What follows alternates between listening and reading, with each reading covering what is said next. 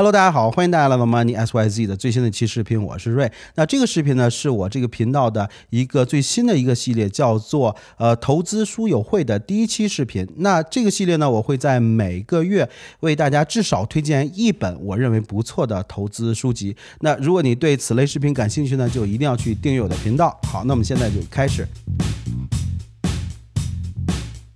那我们很多人呢，在参加工作之后，都会萌生呃投资的想法，但是呢，绝大多数人都不知道是从哪里开始。那即使你是某个行业的精英，或者说你是曾经的学霸，但是在这个个人理财知识面前，就是我们说的所谓的 financial literacy 面前，你很有可能只是一个文盲。那这个并不能怪我们，因为我们的学校从来就没有过呃系统性的教授过我们关于这个钱的这些知识。那我跟绝大多数人都一。样就是也曾经尝试去读一些呃这些呃投资类书籍，你比如说很有名的什么呃穷爸爸富爸爸之类的，那这些书呢确实写的很好，让让你读完之后眼前一亮。但是兴奋感过后呢，总是觉得有点这个隔靴搔痒，不知道具体应该去怎么做。那这些书呢，他们很有可能讲的只是呃很这个零星的片面的一些投资方面的一些呃概念和知识。虽然说他们呃很有意义，但是他们不能帮我们形成一个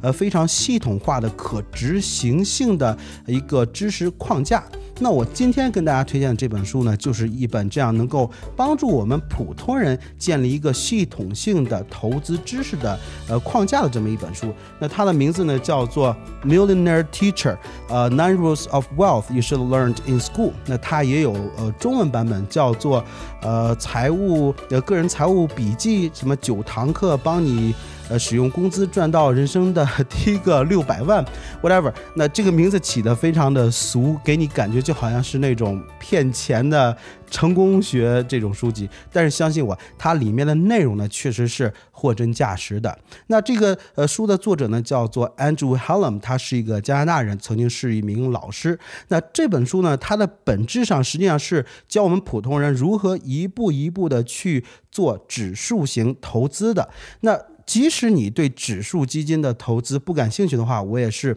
强烈的推荐你去看一下这本书的，因为这本书里的绝大多数的内容都非常对我们普通人有帮助，去建立一个系统性的投资的理念和知识框架。那这本书里讲的这九条法则呢，我给它简单总结一下，就是可以分为两大部分。那第一部分呢，就是很重要的呃个人投资理财的一些观念、理念和基础知识。那第二部分呢，就是具体的指数投资的操作方法。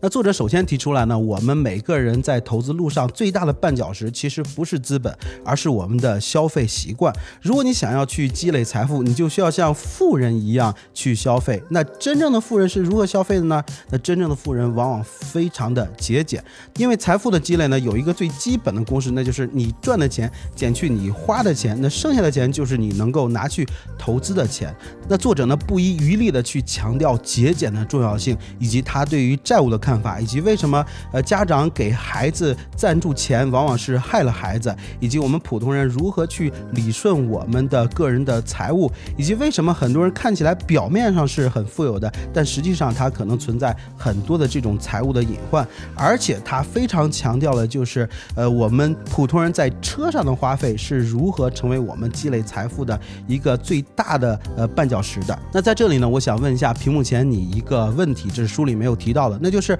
呃，过去的几十年内呢，我们的科技发展，我们的经济发展，我们的生产力大幅的发展，但是似乎是我们工作的时间越来越长，我们的退休年龄也一直在被延长，这就导致本质上很多人都需要工作到死，那这个是很不合理的一件事情。那我希望你能够去考虑一下原因是什么。好，但我其实读过的很多的投资书里呢，都是十分呃强调这个节俭的重要性的，甚。毫不夸张的说，投资理财最重要的不是方法，而是你对于财富和幸福的理解。如果我们的幸福是由消费所决定的，那你很有可能永远也实现不了财务自由。那其实呢，我们每个人对于富有的概念也是不一样的。我们绝大多数人认为的有钱，呃，是所谓的收入高，或者说你能够去消费得起什么样的呃 lifestyle 生活方式。但是作者呢，给出了他自己对于富有的定义。他认为。真正的富人呢，他是符合以下两个条件的。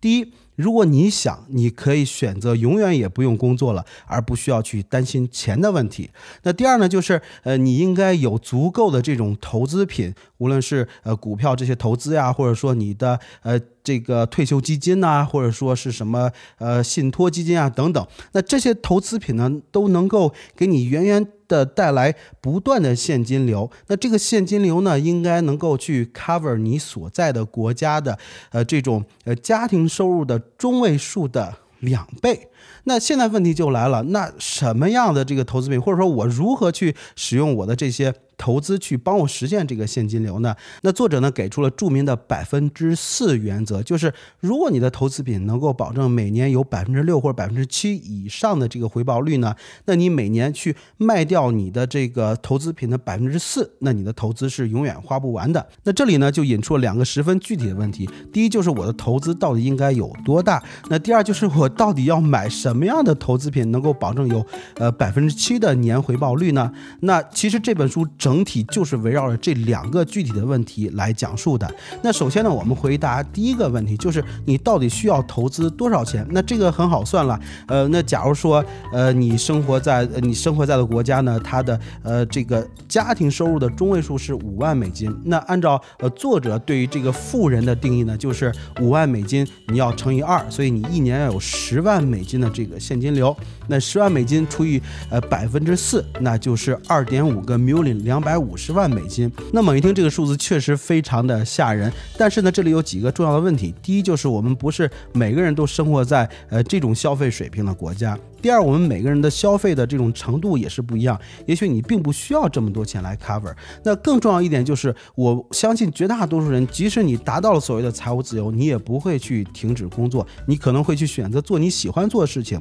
那只要你做事情呢，大概率是你会有额外的现金流进来。也就是说，我们最后呢，大概率是不需要有这么多钱的。所以你要根据你自己的情况呢，去计算这个数字。那现在问题就来了，不管说这个数字有多大，那。可能在现阶段看，你算出来都是觉得比较大。你这时候就有疑问：我到底怎么样才能够去让我的这个投资品源源的不断的去增长到这个数额呢？那这个时候呢，呃，作者就引出了两个你在投资路上非常重要的呃盟友或者说伙伴，那就是呃复利和时间。那复利呢，这个爱因斯坦曾经说过，它算作是世界的第八大奇观。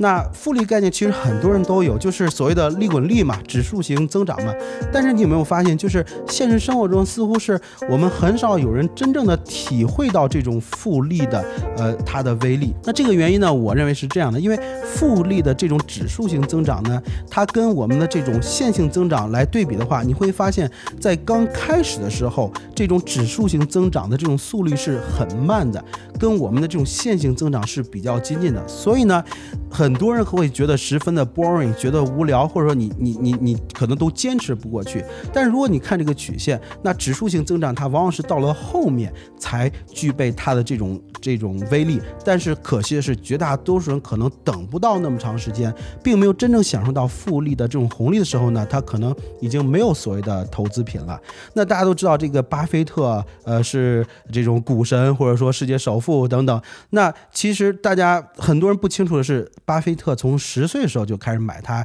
人生的第一个股票了。那他的这个复利增长呢，实际上我们能看出来，巴菲特他在七十岁以后赚的钱呢，呃，是比他在七十岁以前赚到的钱总和还还。要多，这就是复利增长的一个非常重要的特点。你需要给它足够的时间才能发挥威力。那作者在书里呢给出了一些具体的数字和例子。呃，他里面举了一个非常有意思的例子，就是呃两个小女孩，一个呢是从五岁的时候呢就开始捡各种什么垃圾瓶子去卖钱，然后呢每个月投资四十五美金。那另外一个跟他同岁数的人呢。到了四十岁的时候才开始投资，他每个月呢是投资呃八百美金。那当他们都到了六十五岁，所谓退休的时候呢，我们会发现那个每个月投资四十五美金的这个人呢，他的整体的这个投资的这个金额要相对来说要少很多，但是他的回报呢却比后者要多出很多。这就是为什么如果你开始的早的话，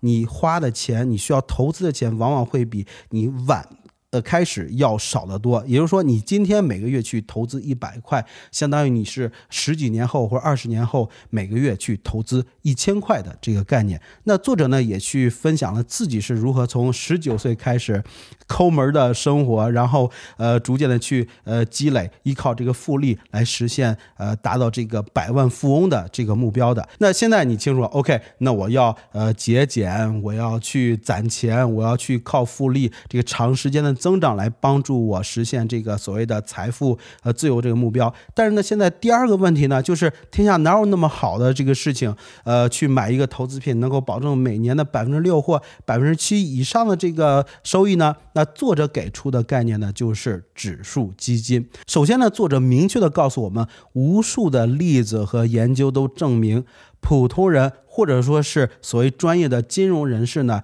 去挑选单个的股票，从概率学上讲，很难在长期去获得一个高于市场呃平均的一个回报的，就是我们所说的 beat the market。那你有可能在这个呃短期的几年内，你的回报很高，是高于这个市场的。但是如果你想呃几十年去做这么一件事情的话，从概率学上讲是几乎不可能的。尤其是对我们这种普通人，我们并不是每天在扑在股票市场上的，我们就想把我们的钱放到一个投资品里，让它去慢慢增长。我们没有那么多时间去研究它。但是呢，如果你去看美国股市的话，它的长期是增长的。呃，那就拿我们熟悉的这个标准普尔五百来说，它代表了这个美国股市的一个发展吧，可以说。那如果你看历史的话，从一九五七年到二零一八年这一段时间呢，那标准普尔这个五百，它是以每年大概百分之八的回报率在。增长的那其实这个也是有道理的。我们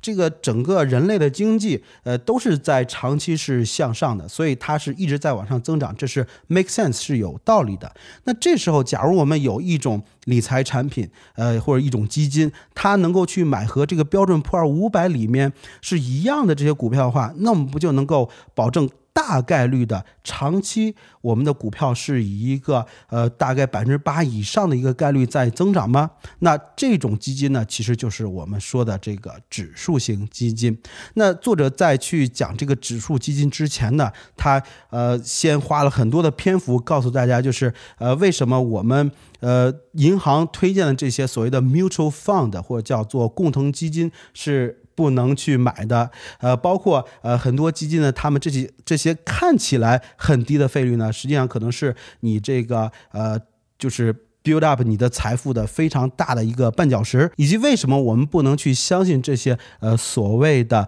呃专业的投资理财顾问？因为作者知道，在你去选择做这个指数投资的这个路上，你会遇到非常多的这个绊脚石，会有很多的力量来极力的劝退你的这种想法。那作者呢，都一一的给你呃提前做好了这种应对。那书的后半部分呢，作者就是系统性的跟大家去介绍了呃指数投资。资的这个概念，它的历史、它的优点，以及更重要，你去呃如何一步一步的系统性的来操作指数基金的这种投资，它甚至给出了呃很多你不同的国家你应该去买哪些不同的这种指数基金，以及它们之间的这种配比，甚至呃如果你不愿意自己去 DIY 的话，它也告诉你如何去选择那些所谓的机器人投资公司，叫做叫做什么呃 Robo Advisor，呃总之它给出了十。十分多的、十分详实的数据和一些资源，那我可以自信的说，你看完这本书之后呢，你几乎可以不用去看市面上其他的任何关于这个指数投资的